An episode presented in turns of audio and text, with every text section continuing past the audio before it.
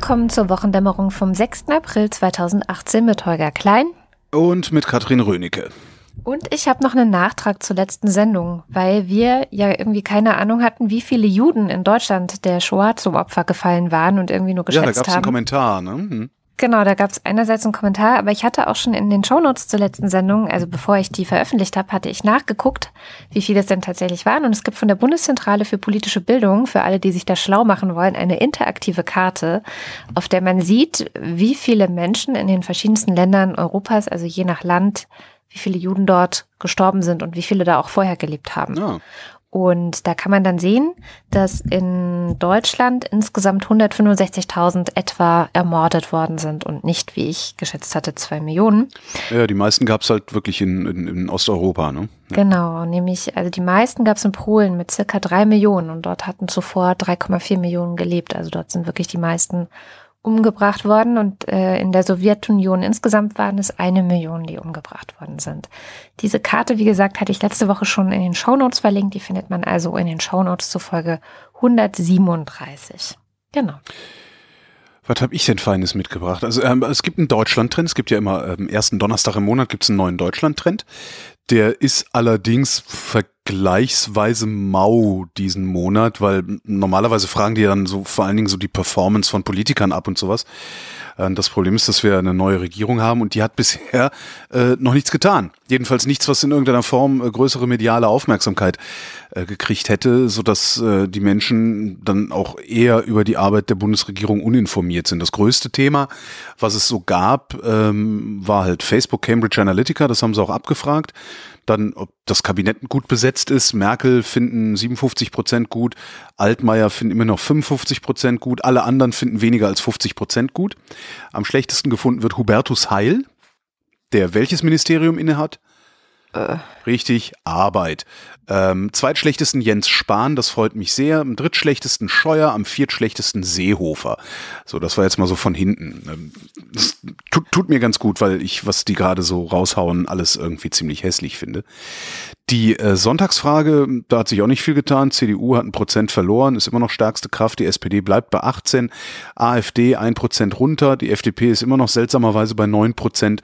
Linke 10, Grüne 12. Also im Grunde würde das, äh, ja, würde der Bundestag fast genauso aussehen, wenn nächsten Sonntag Bundestagswahl wäre, wie er jetzt aussieht.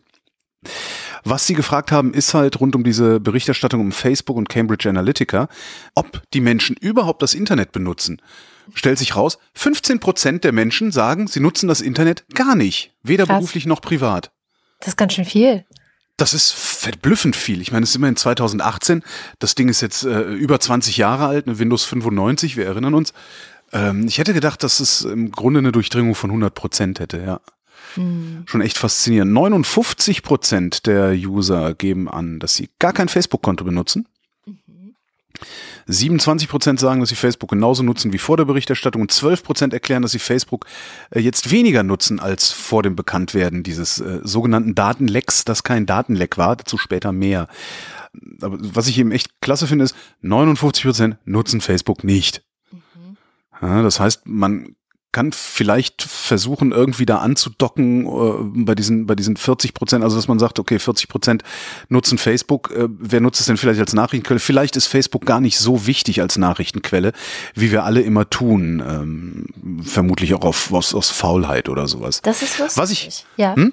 Na, ist lustig. Ich hatte mir für diese Sendung tatsächlich die Frage an die Hörerschaft aufgeschrieben, ähm, ob sie sehr traurig werden, wenn zum Beispiel unsere Facebook-Seite, also wir haben ja Wochendämmerung, gibt's ja auf Facebook und da poste ich auch jede Woche diese Sendung hin und so. Ich habe aber auch bemerkt, dass ähm, also bei uns ist ja so, dass die Hörerzahlen immer noch steigen von Woche zu Woche. Gleichzeitig mhm. sinken aber die Zahlen derer, die wir über Facebook erreichen, weil Facebook ja immer weiter an diesen komischen Algorithmen rumschraubt und ähm, es gab eine ziemlich große Veränderung Anfang des Jahres. Das habe ich auch bei anderen gemerkt. Zum Beispiel die Krautreporter mussten dann eine Gruppe gründen, damit alle Leute, denen die Krautreporter gefallen, und die darüber im Grunde auf dem Laufenden gehalten werden wollen, damit die noch mitbekommen, was da so passiert. Und sonst hätten die da nämlich gar nichts mehr mitbekommen. Und ähm, deswegen, also ich denke da jetzt ja auch schon ein bisschen länger drüber nach, weil die Zahlen halt immer weiter sinken. Also wir erreichen eigentlich immer weniger Leute über Facebook und irgendwann fragt man sich halt ja, was wozu überhaupt, ja? Also wir erreichen ja, ja die meisten Leute einfach direkt über unsere Sendung Und Eben dann, zumal die Kommentare ja wirklich Genau. im Blog aufschlagen und Genau. man da auch wesentlich besser, wesentlich konzentrierter und äh, ungestörter, sag ich mal, diskutieren kann, wenn Ja. man das möchte. Ja. ja. Ja, deswegen würde mich Ja. das mal interessieren, was so die Hörerschaft ähm, davon hält oder davon halten würde, wenn wir das mit Facebook komplett kippen würden. Und dann würde ich vielleicht stattdessen eher mal wieder den etwas ähm, eingestaubten Newsletter äh, wachrütteln und versuchen dahin Also die wieder Energie da reinzustecken. Ja, tatsächlich. Also ich fände ich fänd's sinnvoller, aber ich, ähm, du bist ja hier die Chefin, ich bin ja nur dein Angestellter. Ja, und ich höre sehr viel darauf, was unsere Hörerschaft gerne hätte. Das, Ja. ähm, Genau, schreibt uns das doch mal in die Kommentare, vielleicht nicht bei Facebook, sondern auf wochendämmerung.de. Jedenfalls Facebook, ähm, da gab es ja Berichterstattung, irgendwie war die Berichterstattung komisch. Ich habe auch immer gedacht, äh, das stimmt doch was nicht, ihr bauscht das alles so komisch auf und so. Ne? Und dann fand ich mal wieder ähm, bei einem Kollegen vom Westdeutschen Rundfunk, nämlich bei Dennis Horn, der gilt da als Digitalexperte. Man braucht ja immer so ein Label an den Leuten. Der hat einen recht langen Artikel geschrieben bei sich im Blog, ähm, wo er mal dieses ganze Facebook-Ding so ein bisschen dekonstruiert hat. Und ich habe Dennis spontan angerufen am Dienstag und äh, habe eine Viertelstunde mit ihm darüber gequatscht. Das ganze Gespräch können wir ja hinten an die Sendung anhängen. Ich habe es ein bisschen auseinandergeflattert, damit wir jetzt nicht eine Viertelstunde Dennis und mein Gequatsche hören müssen. Nichtsdestotrotz habe ich halt mit ihm darüber geredet ähm, und äh, ja ihn gefragt, was ist denn eigentlich überhaupt so sein Problem oder was ist das Problem mit Facebook? Und äh, Dennis schickt voraus in dem Gespräch. Ich frage mich jetzt seit geraumer Zeit, ob man Facebook ähm, überhaupt noch als in Anführungszeichen normales Unternehmen betrachten kann oder sollte. Also wir haben jetzt mit Facebook ähm, einen wirklich gehörigen Teil unserer Kommunikationsinfrastruktur Ja. In der Hand eines einzelnen Unternehmens. Das ist in der Form was Neues, eines weltweiten Unternehmens, dem man auch nicht so leicht beikommt. Und ähm, das ist ja zum Teil auch so gruppenbezogene ähm, Ja. Kommunikation. Das heißt, wenn ich jetzt, sagen wir mal, im Sportverein bin und dieser Sportverein organisiert sich über eine Facebook-Gruppe, was bleibt mir dann noch so groß anderes übrig, außer den Sportverein zu wechseln? Also Ja. so, das mal als Beispiel. So, das heißt, ähm, es gibt so Zwänge, auch dort zu sein. Und wie geht das so einher damit, dass man sagt, das ist ein pups normales Unternehmen, wo man jetzt als, als Nutzerin oder Nutzer einfach sagen könnte, so, dann gehe ich halt. Ich, ich glaube halt, das ist nicht mehr so einfach möglich, so, sondern man muss Facebook als ein, eine Organisation sehen, die aus meiner Sicht so ein paar Diskussionen erforderlich macht, ob man es regulieren muss. So, was ist da überhaupt passiert? Also es gab einen Wissenschaftler, der hat bei Facebook eine App laufen lassen und diese App hat legalerweise Daten erhoben von ungefähr 270.000 Leuten. Dieser Wissenschaftler dann hat genau diese Daten illegalerweise an Cambridge Analytica verkauft. Was macht Facebook? Facebook erfährt davon und geht dann zu diesem Wissenschaftler und zu Cambridge Analytica und sagt, löscht das bitte und bestätigt uns das schriftlich. Äh, diese 700, äh, 270.000 Leute, die haben halt Freunde und wenn man dann so diese Verbindungen, die die Leute alle haben, hochrechnet, dann kommt man auf übrigens diese Zahl von knapp 50 Millionen betroffenen Personen in diesem ganzen äh, Skandal. Von so einem Unternehmen wünsche ich mir als Nutzer, dass es, wenn es das erfährt, allen 50 Millionen ähm, Nutzerinnen und Nutzer, die betroffen sind, eine E-Mail schickt Ja. und gleichzeitig gegen diesen Wissenschaftler und Cambridge Analytica klagt. Und das ist auch nicht passiert. So. Das heißt, alle sind ein bisschen schuld. Alle sind ein bisschen schuld. Vor allen Dingen sind auch die User schuld, die nämlich äh, ihre Privacy-Einstellungen nicht richtig gesetzt haben, weil diese 270.000 Leute wären eigentlich die einzigen Datensätze gewesen, die angefallen wären, hätten deren Freunde gesagt, nee, nee, wenn jemand so eine App anklickt, so ein Spiel wie Candy Crush oder so laufen lässt, dann will ich nicht, dass meine Daten äh, praktisch über Bande erhoben werden. So, jetzt haben wir Cambridge Analytica.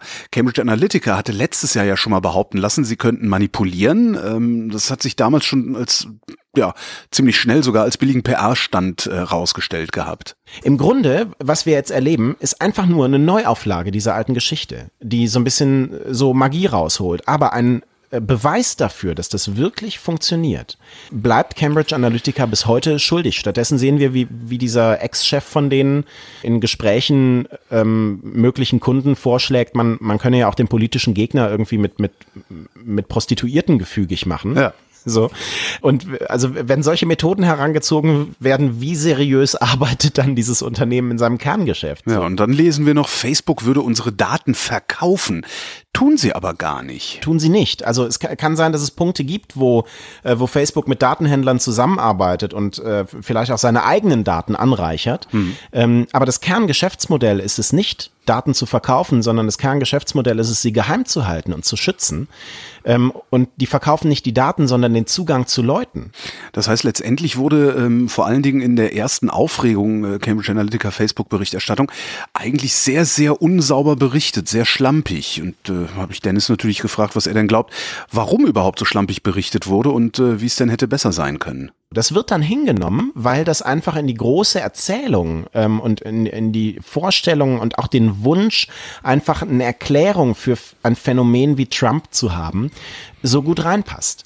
Und dann bleiben aber notwendige Relativierungen und Differenzierungen einfach außen vor. Das ist meine These dafür. Also wenn, wenn man ordentlich berichtet hätte, dann hätte es nicht Datenleck geheißen, sondern ähm, Datenmissbrauch. Ja. Ähm, und dann äh, müsste man sagen, dass ähm, Cambridge Analytica die Daten von 50 Millionen Nutzerinnen und Nutzern missbraucht hat mhm. und Facebook nicht genug dagegen geta getan hat bis heute nicht, sondern sogar noch versucht hat, diese Geschichte zu vertuschen. Also eine gute Berichterstattung hätte in alle Richtungen gefeuert. So. Und eine gute Berichterstattung äh, in, in Verbrauchermagazinen äh, würde jetzt auch den Nutzern mal sagen, dass auch sie Fehler gemacht haben und wie man es vermeiden kann. Und genau das macht Dennis auch. Der hat dann, äh, ich glaube, gestern oder vorgestern äh, selber nochmal einen Artikel geschrieben, ähm, wo man genau nachlesen kann, wie man sich sein Facebook-Ding sie einstellen kann. Ähm, also alles, was da so berichtet wurde, äh, Skandal, Daten, Leckdaten, irgendwas und Verkauf und so, ist alles nicht so ganz richtig. Den Artikel von Dennis können wir verlinken ähm, und weiß nicht, das ganze Interview können wir auch ans Ende der Sendung hängen. Das kann sich dann jeder ja nochmal anhören. Äh, es ist eher so eine lockere Plauderei. Also es ist jetzt nicht mit so einem äh, ja, knackigen Interviewmanuskript gemacht, äh, weil es wirklich sehr spontan und sehr schnell gehen musste. Mhm. Ja, sehr interessant. Ich hatte letzte Woche also vergangenen Freitag vor einer Woche eine Sendung für PICT veröffentlicht, wo es auch um das Thema Facebook ging oder sehr zentral um das Thema Facebook. Ähm, die Frage, ob wir unsere Demokratie letztendlich vor Facebook retten müssen, weil ähm, ich hatte ein Paper gelesen von einem ja Forscher letztendlich, der zusammen mit einem ehemaligen Mitarbeiter von Facebook und zwar aus der Werbeabteilung von Facebook eine ähnliche Frage gestellt hat, nämlich so dieses, hm, hat Facebook irgendeine Rolle gespielt bei den Wahlen, bei den US-Präsidentschaftswahlen? Also er hat genau da auch angefangen zu gucken, was passiert denn da und haben versucht, das zu beobachten und haben sehr detailliert herausgearbeitet, wie im Grunde diese Mechanismen, die normalerweise dafür gedacht sind, von Werbekunden genutzt zu werden, um hm. potenzielle ähm, Käufer, Konsumenten für ihr Produkt zu finden, ob die nicht wahnsinnig gut dafür gemacht sind, Leuten, die Propaganda streuen wollen, einen Weg, einen direkten Weg zu einer möglichst zielgerichteten Zielgruppe zu liefern, so. Äh, die Kurzzusammenfassung ist, ja, es ist wirklich wahnsinnig gut dafür geeignet und wird wahrscheinlich in Zukunft noch viel, viel besser dafür geeignet sein, wenn, ähm, und das betrifft nicht nur Facebook, sondern ähm, eigentlich alle diese Social-Media-Plattformen, die so Algorithmen im Hintergrund laufen haben, um Werbung zu verkaufen und ähm, wo mehr und mehr eben auch künstliche Intelligenz heißt es ja immer, es ist ja eigentlich auch nur ein Algorithmus, der irgendwie lernt, ähm, herausfinden, ja, welches tatsächlich die besten Zielgruppen sind. So, und da gibt es schon Entwicklungen, die auch wirklich ernst zu nehmen sind oder wo die Forschungsergebnisse, die man bisher sogar so hat, ähm, ernst zu nehmen sind, dass ich auch denke, ja, es ist schon eine ziemlich dystopische Zukunft und eigentlich möchte ich das nicht. Ich möchte das wirklich nicht. Ja, da wäre dann tatsächlich diese Regulierung, ähm, die, die Dennis ja auch implizit gefordert genau. hat, vielleicht eine ganz interessante Sache. Und er sagte halt, ähm, dass es äh, vielleicht angebracht wäre, äh, sowas zu machen wie, wie hat das genannt, Must-Carry-Regelungen, ähm, also dass bestimmte, bestimmte Nachrichten von bestimmten Kanälen äh, auf jeden Fall zugestellt werden müssen oder ein bestimmter Prozentsatz von äh, ja nicht Fake News sozusagen äh, garantiert bei den Usern ankommen müsste oder sowas.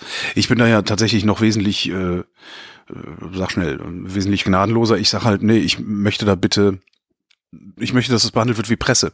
Mhm. So, ja, wenn die Presse in der Lage ist, Leserbriefe, halt noch ganz an, auf eine ganz andere Art und Weise Werbekunden. So, es ist schon was anderes. Also was ich halt daran ganz gut fand oder oder auch interessant zu sehen fand, der, der Typ, mit dem ich da geredet habe, Ben Scott, der ist Amerikaner und er meinte halt, naja, also das, was ihr in Europa macht, ist schon wahnsinnig gut und wir bekommen jetzt Ende Mai diese Datenschutz-Grundverordnung für ganz Europa, die dann auch ziemlich hart sein wird. Also die wird zum Beispiel solchen Plattformen vorschreiben, dass der Datenschutz eine Default-Einstellung ist und dass nicht erst die Nutzer ewig suchen müssen, wie sie sich das richtig einstellen, damit ihre Daten geschützt sind, sondern die sind dann erstmal geschützt. Und ähm, sowas ist natürlich total überfällig gewesen. Aber das kommt jetzt halt tatsächlich auch europaweit. Das finde ich eigentlich sehr, sehr gut. Und er meinte, naja, eigentlich ist es im Moment andersrum. Früher haben immer die Europäer und die ganze Welt nach Amerika geschaut und was für krasse Entwicklungen es dort gibt. Und jetzt ist es eher so, dass Amerika nach Europa schaut und, und die Leute hoffen, dass wir hier vielleicht ein paar neue Wege finden, mit dem ganzen Scheiß umzugehen. Ja, ich bin gespannt. Hm. Ja. Ich war diese Woche, ich bin, ich bin diese Woche einigermaßen faul, muss ich zugeben. Ähm, beziehungsweise war es wirklich so, dass wir, ich habe diese Woche wieder Hörfunk. Woche. Ähm, wir haben zwei der Dinge, die mich, die mich wirklich interessiert haben diese Woche auch tatsächlich, äh, auch im Radio bearbeitet. Darum habe ich mich erdreistet, einfach jede Menge O-Töne äh, mitzubringen. Also nicht nur aus dem Interview mit Dennis, sondern äh, hab, hab noch was. Am, am, Sonntag wird nämlich in Ungarn gewählt. Es äh, treten an natürlich mal wieder ähm, Viktor Orban mit seiner Fidesz-Partei. Ähm, die Rechtsextremen von Jobbik treten an. Den beiden Gruppen werden halt die größten Chancen eingeräumt. Ähm, eine Opposition gibt's, aber die ist heillos zerstritten. Äh, und wir haben diese Woche äh, einen Kollegen beziehungsweise einen Ex-Kollegen interviewt. Stefan Oschwart heißt der. Äh, Hörer aus Berlin-Brandenburg kennen den sicherlich, ein langjähriger Ungarn-Korrespondent, selber Ungar, äh, mittlerweile kein fester Korrespondent mehr, sondern lebt in Wien. Das Autor hat unter anderem ein Buch geschrieben, Pusta-Populismus heißt es. Da erklärt er, wie dieses ganze System Orban auch funktioniert. Ähm, da will ich auch versuchen, in den nächsten zwei Wochen, weil da ist er nämlich in Berlin, eine Sendung mit ihm aufzunehmen, äh, zu genau diesem Thema. Also eine komplette Sendung. Und ähm, den haben wir halt ange, angerufen und haben äh, ihn einfach mal gefragt, was von der Wahl zu erwarten ist in Ungarn. Äh, und vor allen Dingen, womit Orban seinen Wahlkampf gemacht hat. Migration, Migration, Migration, dunkle Wolken, alles schrecklich. Ähm, Europa ist bedroht. Ähm, ja. Alle müssen sich Sorgen machen. Vor allem die jungen Leute in Europa werden bald in der Minderheit sein. Das ist so in etwa der Plot. Und nur Ungarn und die mittelosteuropäischen Länder können Europa vor dem Übel beschützen ähm, in Form äh, von Grenzzäunen. Und äh, da steht eher ähm, Viktor Orban als der große Grenzwächter da, wie das schon im Mittelalter war. Das ist so in in etwa der Plot, das Narrativ, das Orban seit doch nunmehr fast drei Jahren entwirft. Die Opposition äh, versucht jetzt mit äh, Korruptionsgeschichten rund um die Regierungspartei Fidesz, aber auch rund um die äh, Familie Orban zu punkten. Das wird schon wahrgenommen. Auf der anderen Seite, wenn man mit Ungarn spricht, dann sagen viele, naja, das ist sozusagen ungarische Folklore, das gehört irgendwie dazu. Korrupt sind sie alle, die Politiker, sowas hört man dann auf der Straße. Ähm, und da könne man man eben nichts machen. Aber sagte mir neulich ähm, ein älterer Fidesz-Wähler, gemessen äh, an dem, was sonst so läuft, äh, ähm, mache ich trotzdem mein Kreuzchen bei Fidesz, mhm. weil der erhöht regelmäßig meine Rente und außerdem hat er ja den schönen Zaun gebaut, mit dem er uns die Migranten vom Leib hält. Also ich rechne klar damit, äh, dass Fidesz und damit Viktor Orban gewinnt. Die Frage ist, ähm, wie hoch? Also reicht mhm. es für die Zweidrittelmehrheit? Ähm, für die absolute wird es vermutlich sicher reichen. Also ähm, meine Fantasie geht nicht so weit, wahrscheinlich auch die von Viktor Orban nicht, davon auszugehen, dass er möglicherweise koalieren müsste. Also ich glaube, so einen Plan B hat er gar nicht. Der spielt auf Sieg. Der spielt auf Sieg. Und was ich besonders schön fand äh, bei den Antworten von Stefan Oschwart war, wie er sich äh, ja eigentlich so ein bisschen darüber amüsiert, über die Zustände äh, im, im Land seiner Vorfahren. Das äh, mhm. hat mich dann doch irgendwie einigermaßen auch, auch, auch selbst belustigt dann. Und was er sagt, äh, die, ähm, also der Versuch der Opposition, halt diese Korruptionsvorwürfe zu machen, da hatten wir ja vorletzte oder vorvorletzte Sendung, hatte ich ja kurz referiert, diesen Reuters-Artikel, die eine sehr große Recherche hatten ja, über genau. diese komischen Grundstücksgeschichten da unten am Balaton. Ja. Ja, ich hatte auch, weil ich gesehen habe, dass jetzt Ungarn wählt, ein bisschen mich eingelesen. Und zwar gab es äh, sowohl bei Ostpol, was ein Magazin von N-Ost ist, und N-Ost wiederum das Netzwerk für Journalisten und Korrespondenten, die in Osteuropa unterwegs sind oder von dort berichten. Ähm, in Ostpol gab es einen längeren Artikel über diese ominöse Opposition und interessanterweise ist das gar nicht, wie man sich das vielleicht hier so vorstellen würde. Also im Moment regiert ja die Fidesz-Partei zusammen mit Jobbik. Du hast schon gesagt, das sind eigentlich die Rechtsextremen.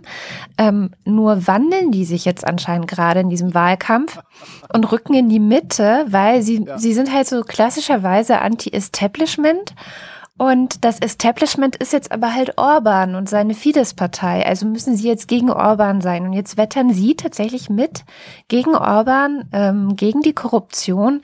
Und auch in Interviews oder so, wenn sie fragt, ja, was soll man denn, also sie waren eigentlich total antisemitisch und gegen die äh, Roma, die äh, auch in Ungarn sind, also so, so Anti-Roma-Hetze waren die auch bekannt für. Und wenn man sie heute fragt, ja, was sollen wir denn mit den Sinti und Roma machen, dann sagen die Jobbik-Anhänger auf einmal, naja, wir müssen ja gucken, dass wir sie integrieren und dass sie Teil in dieser Gesellschaft werden können und so. Also das ist total verrückt, was in, wie in Ungarn die Leute sich so von Wahl zu Wahl irgendwie so opportunitätsmäßig plötzlich drehen und versuchen, irgendwelche Lücken zu besetzen, nur damit sie viel Prozente bekommen bei den Wahlen. Weißt du, wie ich meine?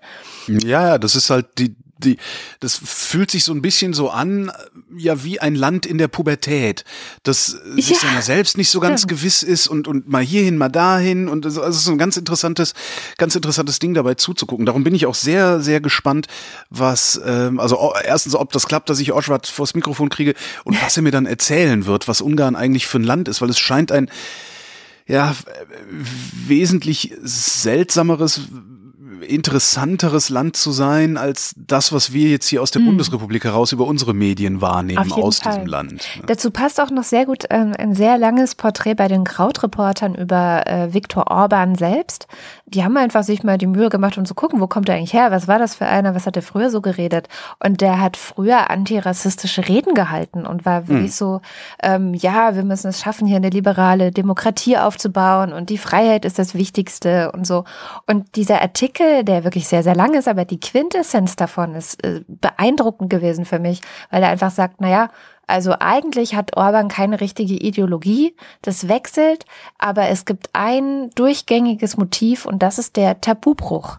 Also er schafft es eben, Leute dazu zu bringen, ihn zu wählen, indem er einfach Tabus bricht und noch ein Tabu bricht und immer weitermacht mit Tabus brechen. Und das hat er von Anfang an schon gemacht. Nun waren es damals eben eher so linke Parolen äh, oder linke Tabubrüche, könnte man sagen. Und jetzt ist er eben dabei angekommen, ja, dass eben die Migranten sind schlecht und böse und so weiter. Keine Stringenz in der politischen Ausrichtung, aber eine Stringenz darin, immer extremer zu werden. Ja, das ist ja ohnehin das Problem bei diesen ganzen Populisten, die ja momentan ausschließlich Rechtspopulisten zu sein scheinen, die da irgendwie Macht ausüben, was auch ganz interessant ist, dass die Linkspopulisten es nicht schaffen, weil die ja eigentlich die viel schlaueren Themen haben. Ne? So, wir machen euch alle reich, ist ja eigentlich irgendwie äh, wesentlich sinnvoller zu sagen, wir schmeißen alle Farbigen raus oder sowas. Aber das Problem ist halt, das finde ich, sieht man bei Orban dann auch wirklich sehr gut, eben dieser ja, es geht halt nur um die Provokation, um des Machterhalts willen. Und man hat so das Gefühl, dass solche Leute eigentlich überhaupt kein Interesse an der Gestaltung des Gemeinwesens haben. Die haben überhaupt kein Interesse daran, wirklich Politik zu machen, also jetzt im konstruktiven Sinne, mhm. sondern die tun einfach nur unmittelbar die Dinge. Das sieht man ja auch bei Donald Trump, äh, von denen sie glauben, dass es dem Machterhalt dient. Aber mit dieser Macht selber tun sie dann überhaupt nichts, außer sich die Taschen voll zu stopfen. Ja. Und das ist eigentlich wirklich sehr, sehr schade und sehr, sehr tragisch. Ich hatte, also es ist auch wirklich ganz interessant, dann auch mal mit Leuten zu reden, die ja solche Führerfiguren irgendwie hofieren. Also ein Bekannter von mir ist Türke und der sagt halt, ja, das sagt halt so, ja, ich habe meiner Frau jetzt auch gesagt, ey, komm, wir, eigentlich sollten wir die Wohnung vermieten äh, und dann gehen wir ganz in die Türkei. Ich habe auch gesagt, sag mal, zu Erdogan oder was? Und er sagt, ja, Ollum, Erdogan hat wenigstens Eier. Ja, und ich habe mich hab dann irgendwie eine halbe Stunde mit ihm gequatscht, mich über Erdogan und Freiheit und, und, und, und, und Kritik und Presse und, und, und sowas alles unterhalten. Der hat da überhaupt kein Interesse, sondern er sagt, nee, Erdogan ist der Mächtigste, also gehe ich dem nicht auf den Sack, also halte ich's Maul. So, und das, ich finde das so schade irgendwie, weil eigentlich müsste man ja verstehen, dass es eben nicht das Recht des Stärkeren sein kann, dass eine Gesellschaft regiert, sondern dass es immer hm, die Stärke des Rechts sein muss, die eine Gesellschaft regiert. Aber das bekommst du in sehr, sehr viele Menschen gar nicht rein, weil ja, es dann am Ende, sieht man ja auch in China, den Menschen doch eher um Stabilität geht als um Freiheit, weil Freiheit ist per se instabil. Mhm. Ja, Stabilität auf der einen Seite, aber auch ganz wichtig ist, dass sie sich mächtig fühlen wollen, glaube ich. Und das kommt natürlich hinzu, dass solche Führer in solchen Ländern dazu oder dazu in der Lage sind, das dem Rest der Welt zu vermitteln, wir sind aber irgendwie mächtig und wir lassen uns und, nicht und kleinkriegen und wir lassen uns nicht von euch diktieren, ja. wie wir zu denken und zu handeln haben. So, das und wenn du mein selber. Anhänger bist, genau, und wenn du mein Anhänger bist, dann strahlt praktisch diese Macht auf dich aus. Also im Grunde genau. sonne ich mich im Abglanz der Macht äh, eines Menschen, der diese Macht auch jederzeit gegen mich verwenden würde, wenn es ihm zum Vorteil gereicht. Und diese, das ist ja ein sehr abstrakter Gedanke eigentlich. Und ich frage mich, seit ich dieses Gespräch mit ihm hatte, ähm, wie ich einen solch abstrakten Gedanken in ein vergleichsweise einfaches Gemüt, also er ist jetzt wirklich, ist jetzt nicht hochgebildet oder irgendwie sowas, aber wie, wie man einen solch abstrakten Gedanken in ein vergleichsweise einfaches Gemüt hineinbringt, äh, um da dann auch einen Sinneswandel herbeizuführen.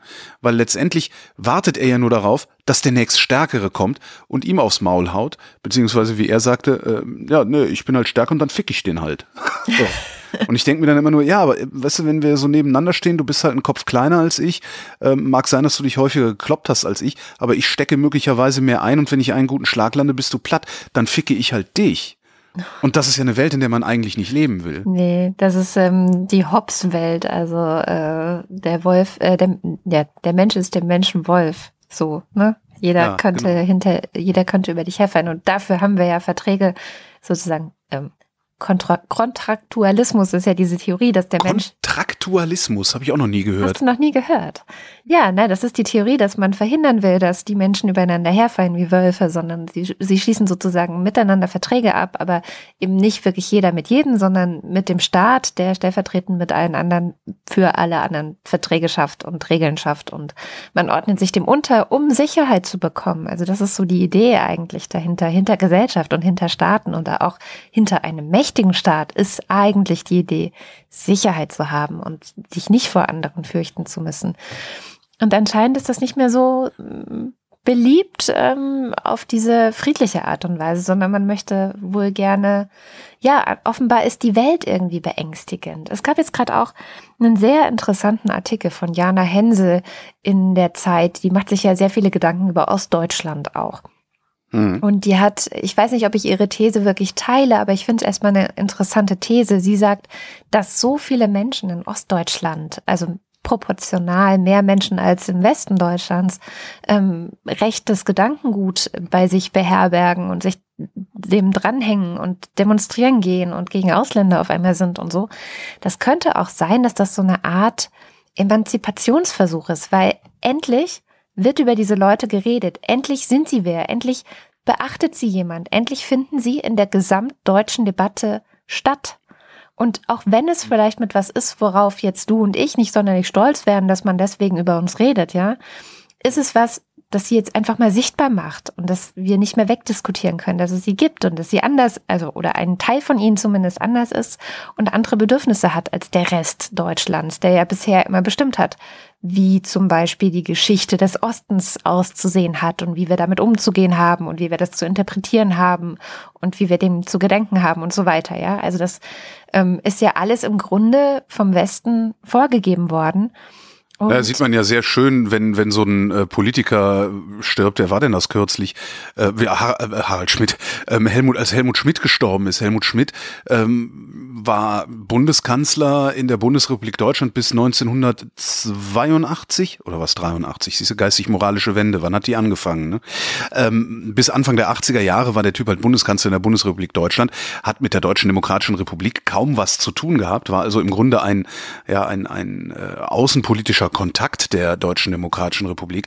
Und nichtsdestotrotz ist, als er gestorben ist, über die gesamte Republik, inklusive, äh, ich sag mal, 16 Millionen Leute, die mit diesem Typen noch nicht mal ansatzweise was anfangen können, über die gesamte Bundesrepublik eine Trauerfeier ausgebrochen äh, oder medial angeordnet oder wie auch immer man es nennen mag, äh, wo sich dann natürlich zu Recht diese 16 Millionen Leute fragen, sag mal, wollt ihr uns eigentlich verarschen? Der hat, was hat das denn mit mir zu tun? Mhm. Ja an solchen Sachen, finde ich, sieht man es immer sehr, sehr gut.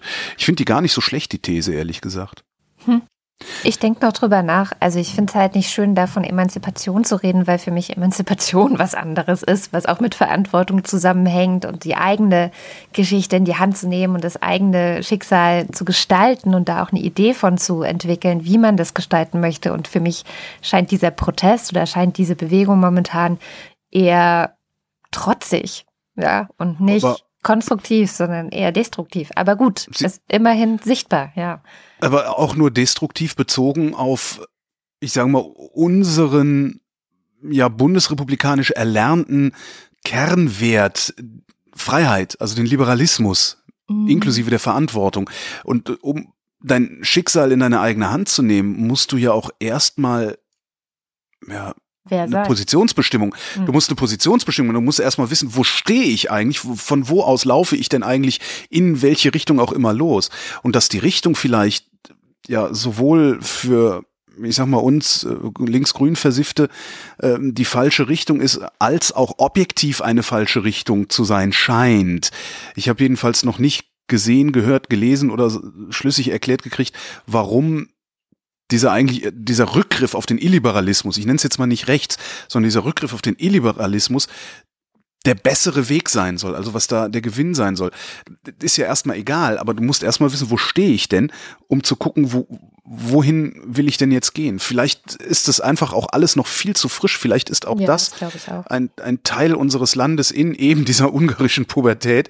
Äh, und wir müssen das einfach aussitzen, genau wie man einen pubertierenden Jugendlichen eigentlich aussitzt und ihm vielleicht ab und zu mal auf die Finger haut und sagt, so geht's nicht. Aber ja, Ja, wie komme ich denn dann jetzt zu meinem nächsten Faulheitspunkt? Ähm? Was ich wirklich spannend finde, ähm, obwohl es eigentlich auch so, also diese ganze Skripal Novichok-Geschichte, russischer Spion und seine Tochter in England vergiftet worden äh, mit einem Nervengift namens Novichok.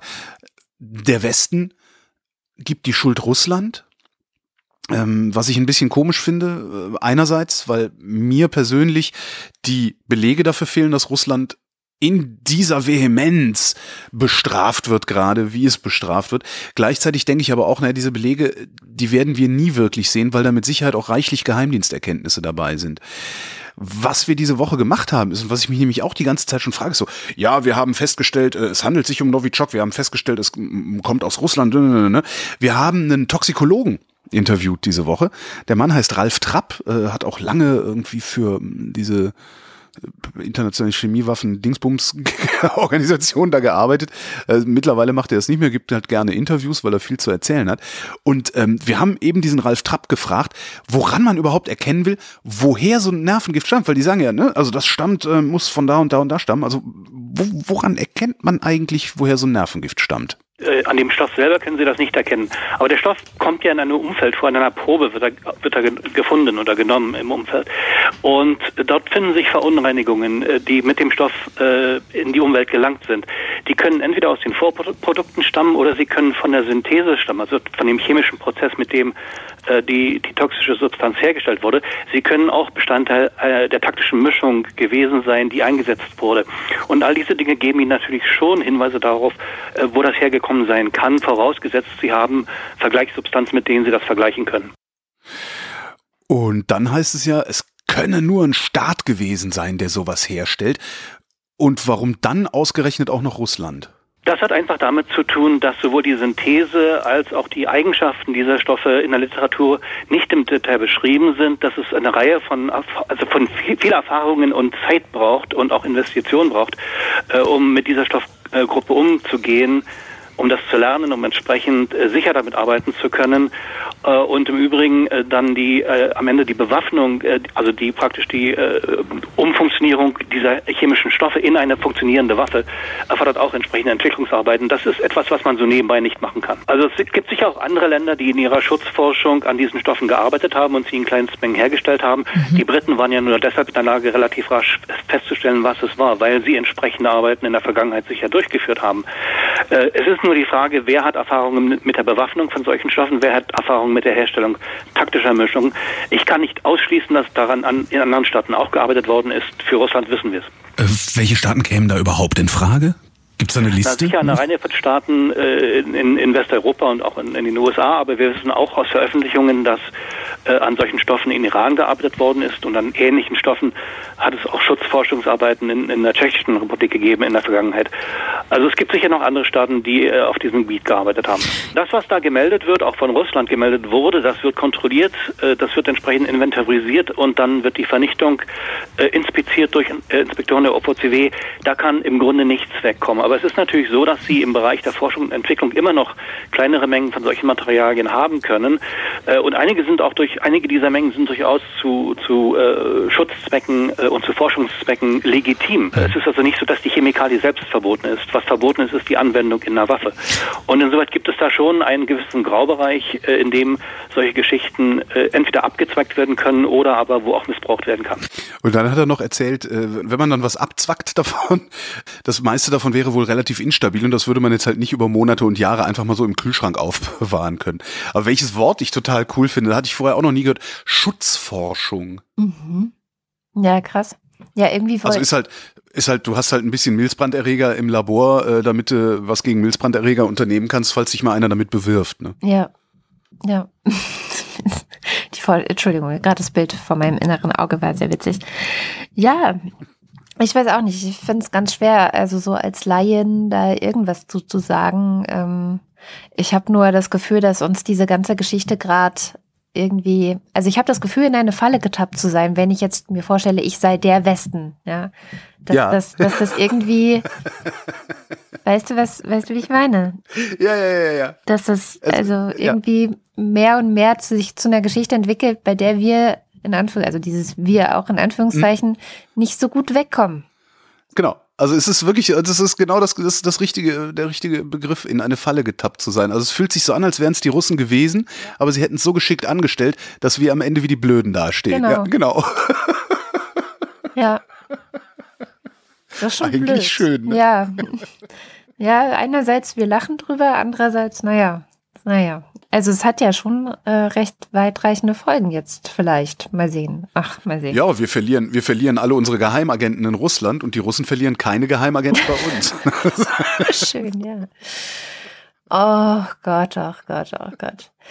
Ja, was diese Woche ja auch noch irgendwie war, in der Zeit war ja großes Titelthema von Ach. Jens Jessen, der irgendwie, äh, was ich nämlich ganz bemerkenswert fand, Stößchen, liebe Hörer, ähm, war, dass ein nackter Mann auf dem Titel der Zeit war. Und ich meine, wenn man, ne, wie ich, das gewohnt ist, dass die kompletten 90er und die kompletten Nullerjahre hindurch ständig nackte Frauen zu allen möglichen Themen auf den Titelblättern von allen möglichen Magazinen, auch der Zeit waren, äh, ob es jetzt um Darmgesundheit ging oder um Frauenrechte, es war eigentlich relativ egal, es war immer eine Das war nackte immer Frau. so Darm mit Charme und Titten. Ja. Genau. Also ich meine, ich, ich glaube, Margarete Stokowski hat in ihrem Buch mal eine Übersicht gemacht, welche Themen alle äh, mit nackter Frau auf dem Titel ähm, bebildert worden sind. Das ist äh, eine sehr lustige Übersicht, aber ich erinnere mich jetzt leider nicht mehr an allzu viele. Jedenfalls fand ich es bemerkenswert, dass endlich mal ein nackter Mann auf dem Titelthema war.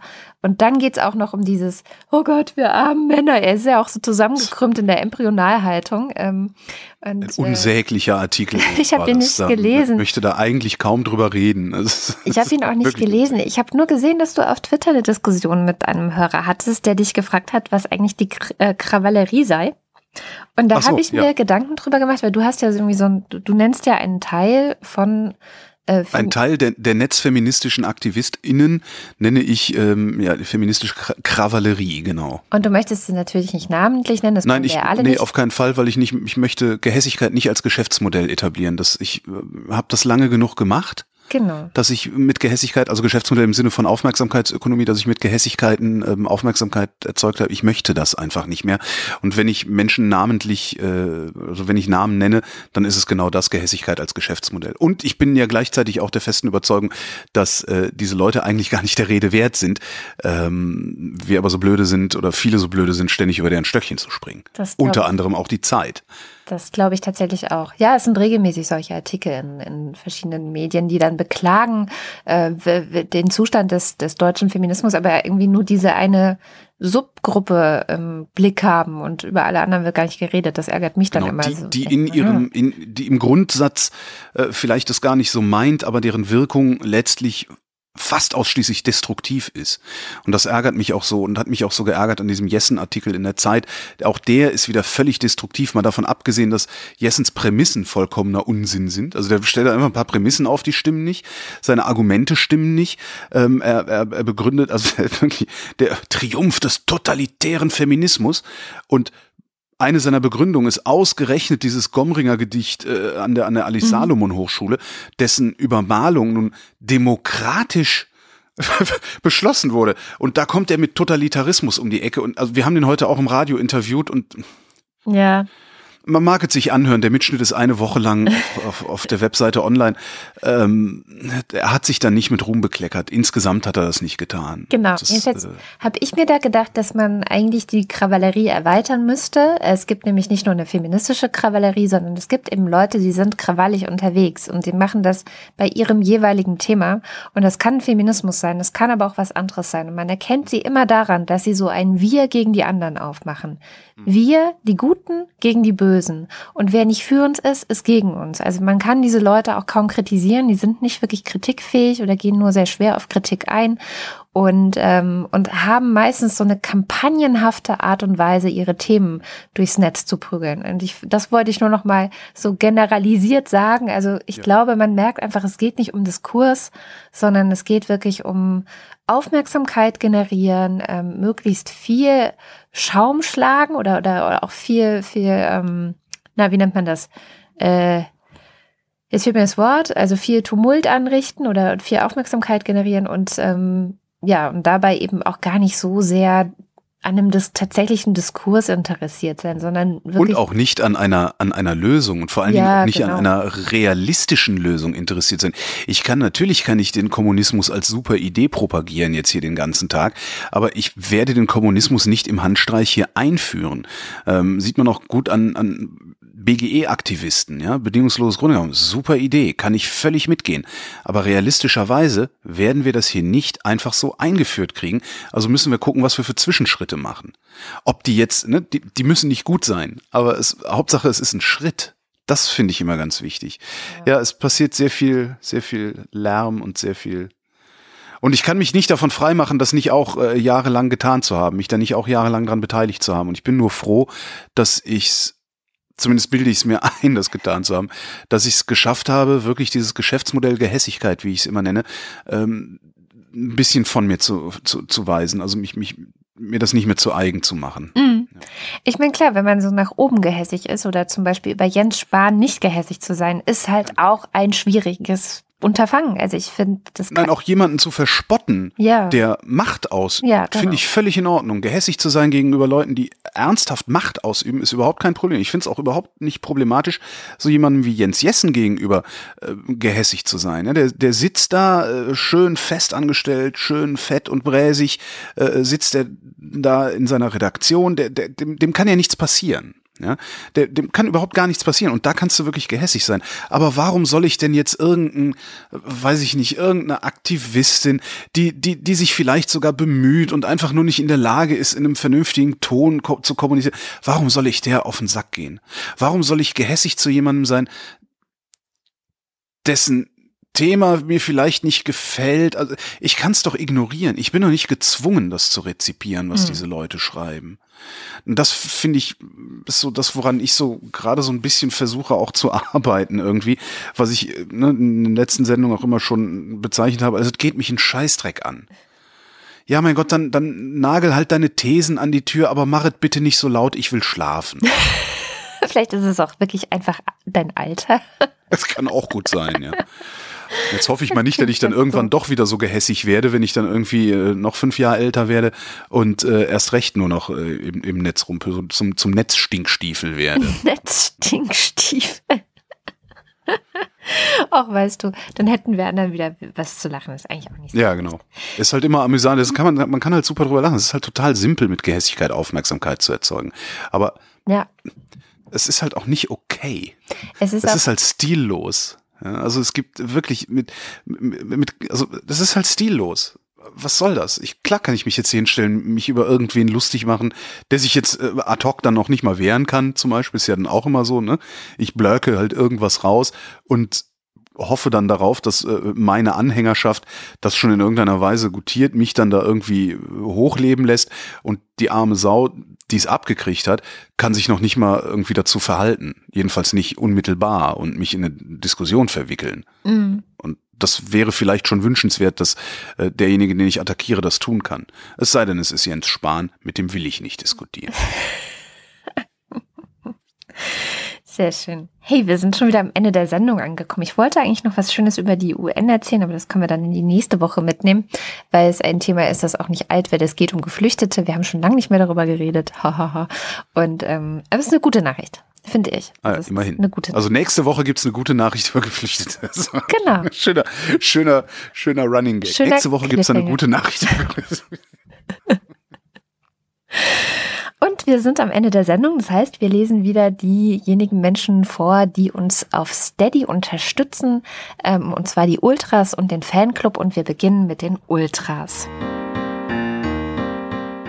Stephanie Brown, Roger Eberling, Carsten Eckert, Christopher Etzel, Benjamin Harnack, Nico Hebel, Martin Heine, Katharina Höhl, Caro Janasch, Matthias Johansen, Moss the Techi, Michael Salz, Jörg Scheckis, Roman Schlauer, Lars von Hof-Hunold. Lars Wagner. und Justus Wilhelm, Kommen wir zum Fanclub. Jonas Aust, Johannes Bauermann, Miriam Bechtle, Florian Beisel, Matthias Bergmann, Evita Blei, Andreas Buckisch, nee, Bockisch, Alexander Bonsack, Jan Böske, Birgit Bülow, Felix Bültmann, Jürgen Zyranek, Hans Damhorst, Reto Di Giotto Isola Bella, Christoph Dierberg, Jan-Peter Drechsler, Sebastian Flügge, Oliver Förster, Tamino Frank, Ralf Gerst, Anne Gesch, Anja Glage, Burkhard Gnivos, Markus Grasmück, Benjamin Großmann, Benjamin, nee. Tobias Herbst, Andreas Jasper, Philipp Kaden, Christoph Keinsner, Markus Krause, Stefan Krause, Magali Kreuzfeld, Thomas und Corina, Michael Lamertz, Florian Link, Heiko Linke, Oliver Lösch, Ines und Mike Lüders, René Ludwig, Thorsten Lüdenschloss, Martin Meschke, Robert Meyer, Johannes Möller, Anna Neubauer, Tina Niegel, Heiko Panjas, Oliver Paulsen, Gregor Pich, Josef Porta, Thilo Ramke, Robert Reyer, Bettina Riedel, Sven Rudloff, Ruth Rutz, Jürgen Schäfer, Kerstin Schmidt, Christina Schönrock, Jens Sommerfeld, Marie Stahn, Christian Steffen, Alexandra Steinert, Markus Titscher, Andrea Vögel, Yannick Völker, Nies Wechselberg, Linda Wendisch, Maren Wilhelm, Tobias Wirth, Luisa Wolf. Stefan Wolf. und Uwe Zieling. Vielen herzlichen Dank für eure Unterstützung. Ja, Dankeschön. Das war die Wochendämmerung vom 6. April 2018. Wir danken für die Aufmerksamkeit. Tschüss.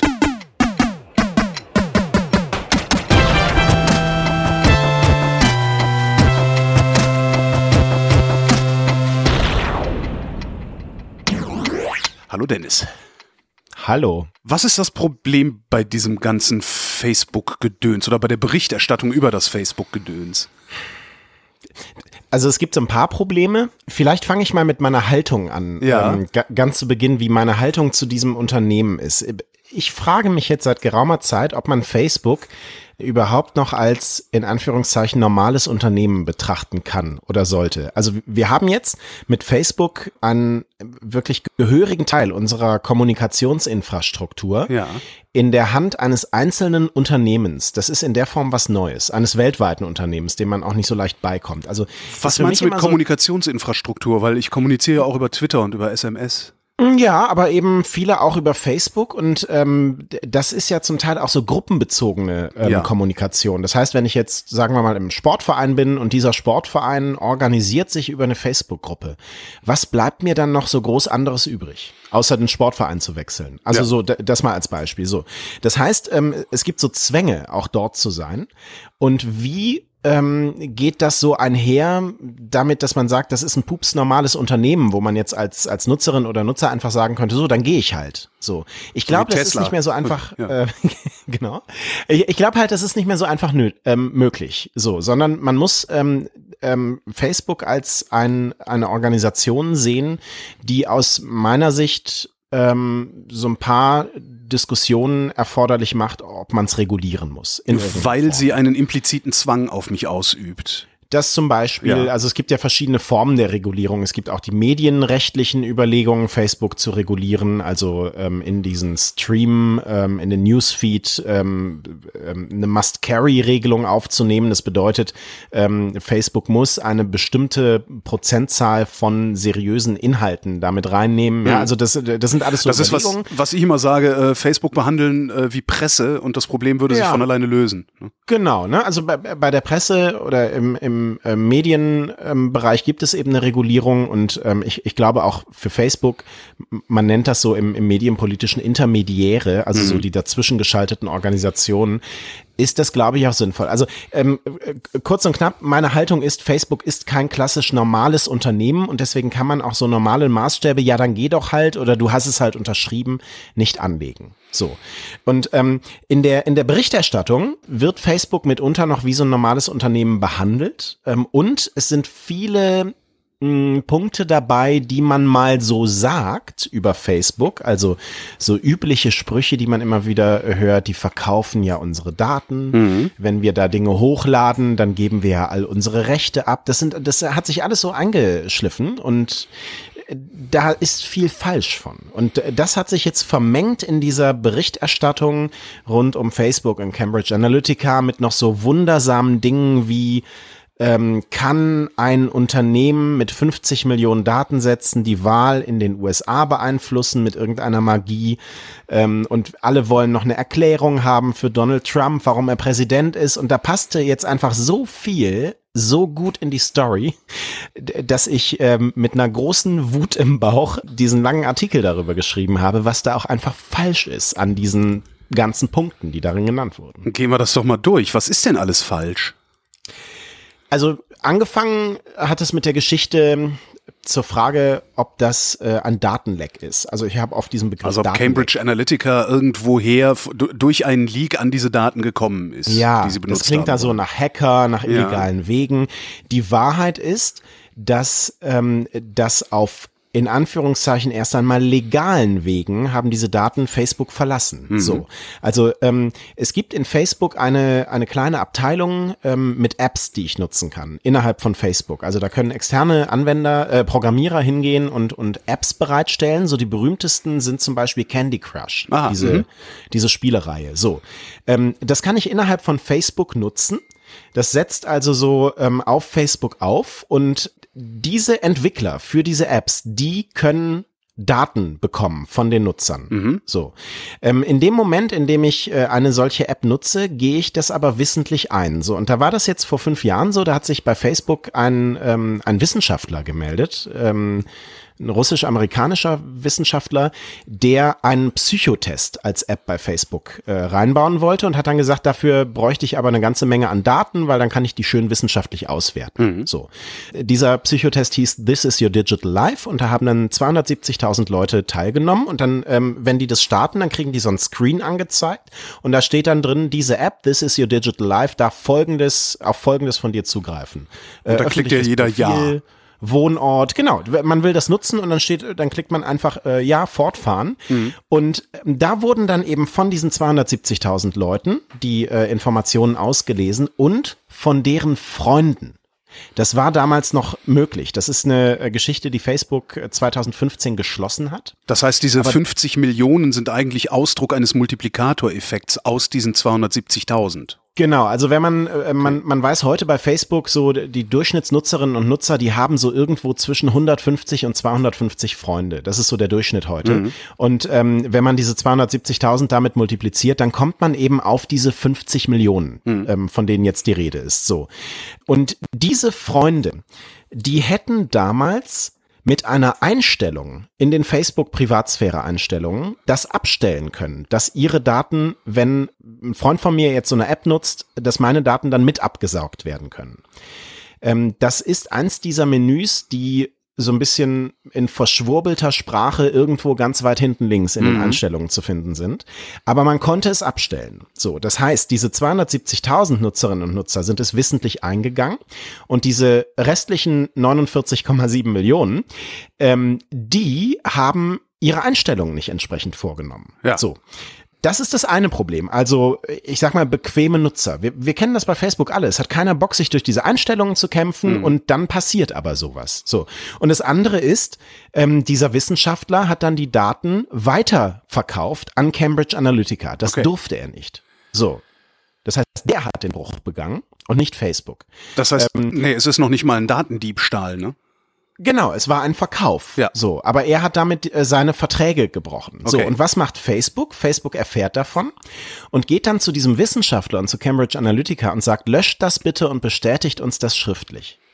Und das ist jetzt der äh, der große Fehler Schon von ein bisschen Facebook. albern, oder? Also ja, äh, von so einem Unternehmen wünsche ich mir als Nutzer, dass es, wenn es das erfährt, allen 50 Millionen ähm, Nutzerinnen und Nutzer, die betroffen sind, eine E-Mail schickt ja.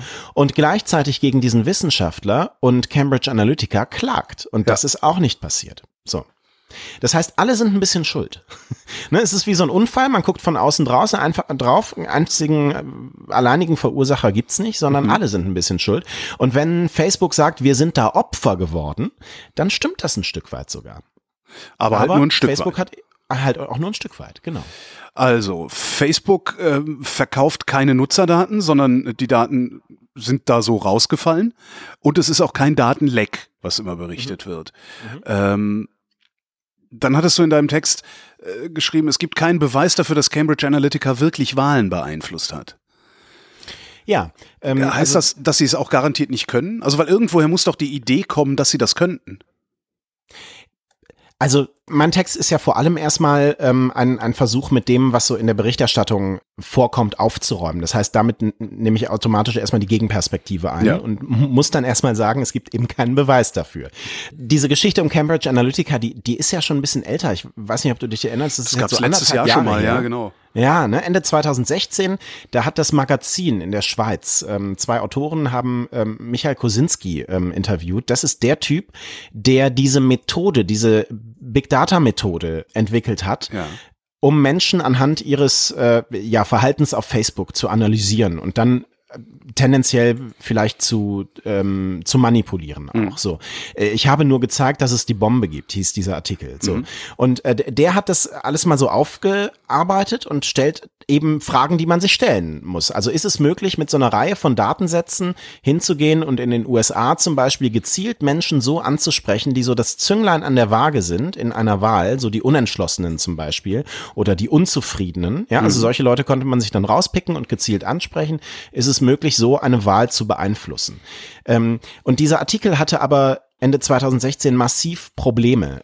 Zum einen er hat keine Kritiker angeführt, die mal in Frage stellen, ob das so funktioniert, sondern nur den Verkäufer und den Erfinder dieser Methode, die natürlich von der eigenen Methode überzeugt sind. Dann ein alter wissenschaftlicher Hut, ähm, er hat Korrelation mit Kausalitäten verwechselt. Mhm. Ähm, und er hat Dinge verschwiegen. Zum Beispiel, dass Cambridge Analytica engagiert war, unter anderem in der Brexit-Kampagne. Und bei Ted Cruz, das war Senator in den USA, der in den Vorwahlen der Republikaner ähm, auch angetreten ist. Und äh, Ted Cruz und, und dessen Kampagne, die haben Cambridge Analytica vom Hof gejagt, weil die gesagt haben, das funktioniert alles nicht so. Ihr seid Scharlatane. Ähm, ja, so.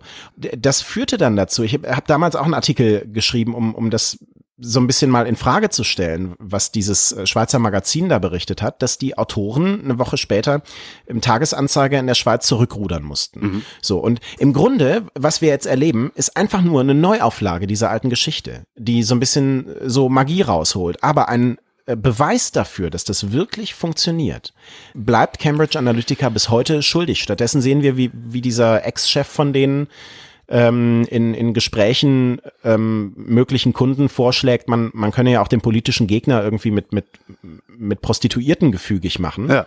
So.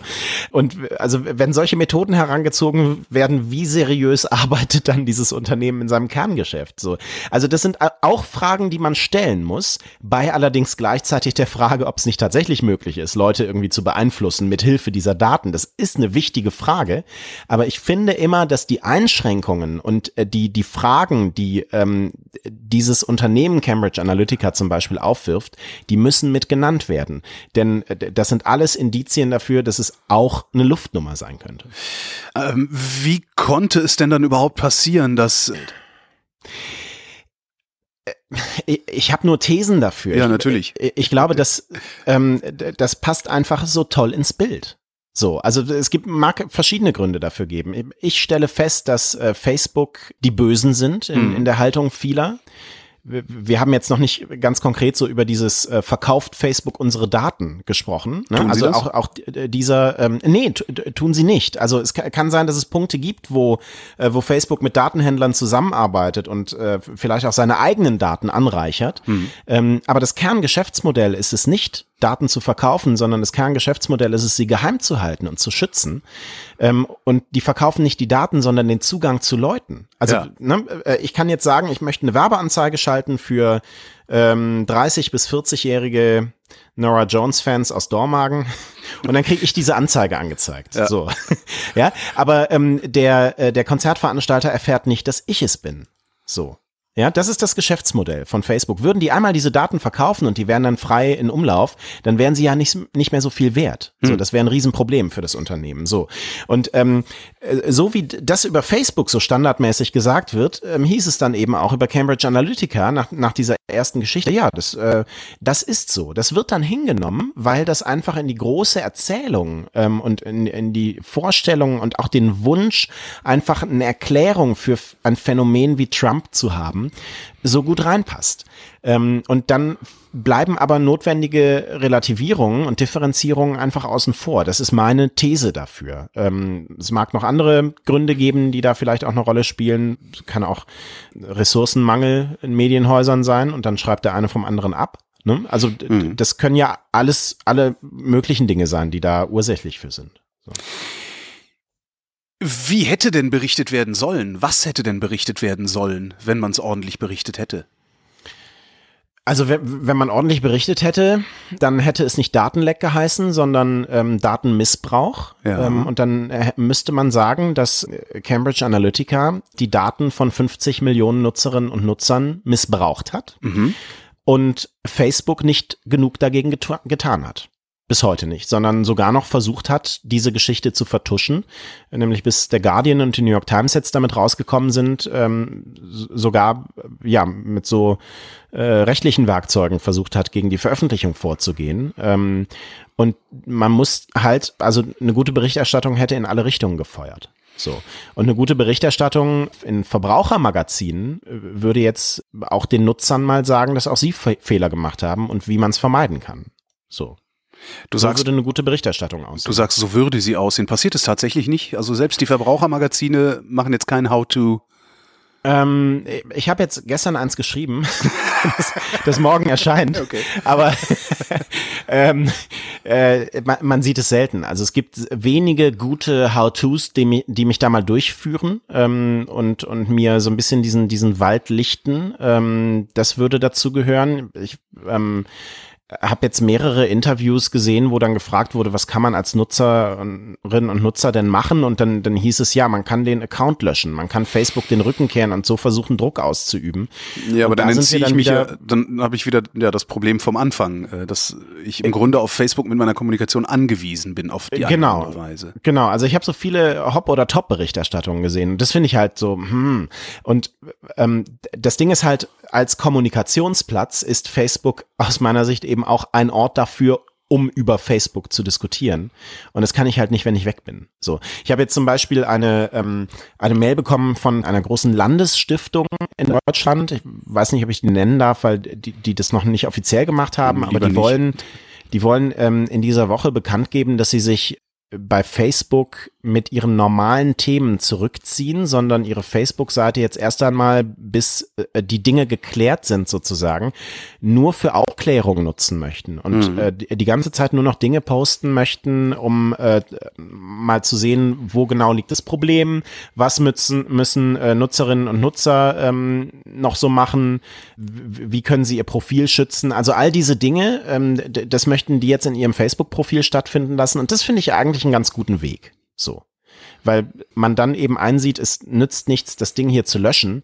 Das äh, ist reichlich aktionistisch. Ich glaube ja auch, dass so Geschichten wie, wie Tesla und SpaceX von Elon Musk, deren äh, angebliche Löschung der Seiten aus Facebook äh, eigentlich nur ein zeitweiliger äh, Effekt sind und die irgendwann auch wieder zurückkommen, weil, weil sie merken, dass es für die Bewerbung und fürs, fürs Imagebuilding des Unternehmens einfach wichtig ist.